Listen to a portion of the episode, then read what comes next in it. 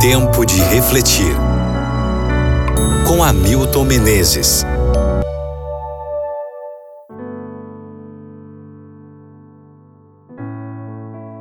Lucas capítulo 19, versículo 41. Quando se aproximou e viu a cidade, Jesus chorou sobre ela.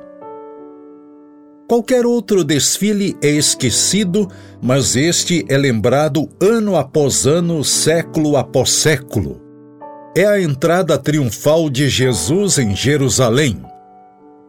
Durante seu ministério, ele sempre evitava chamar atenção.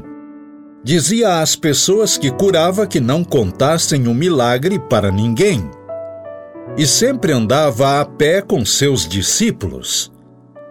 Mas naquele momento todos se surpreenderam quando Jesus pediu um burrinho para montar. Generais e reis usavam cavalo somente quando iam para a guerra. Mas quando um rei ou general vinha trazendo paz, montava um burrinho. E Jesus escolheu um que ainda não tinha sido usado. O cortejo começou em Betânia e, à medida que se aproximava de Jerusalém, a adesão era cada vez maior.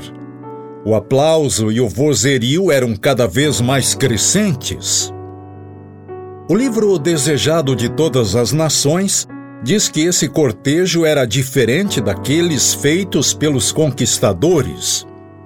Os troféus que Jesus exibia eram os endemoniados a quem ele tinha libertado, e os cegos, coxos, surdos e mudos a quem ele havia curado.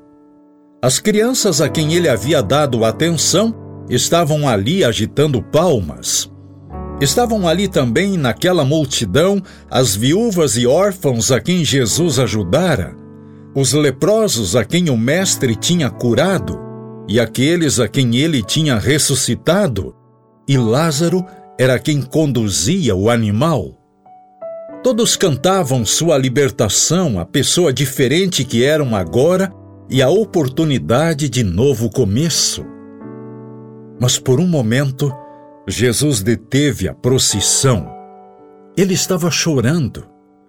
Devia ser um motivo muito forte para a mudança tão brusca no clima emocional. Jesus chorava sobre Jerusalém como uma cidade de oportunidade perdida e por não ter aceitado quem ele era viu no futuro a cidade em chamas e ouviu os gritos e o clamor de mulheres e crianças que morreriam ali. Chorava por aqueles que o rejeitaram.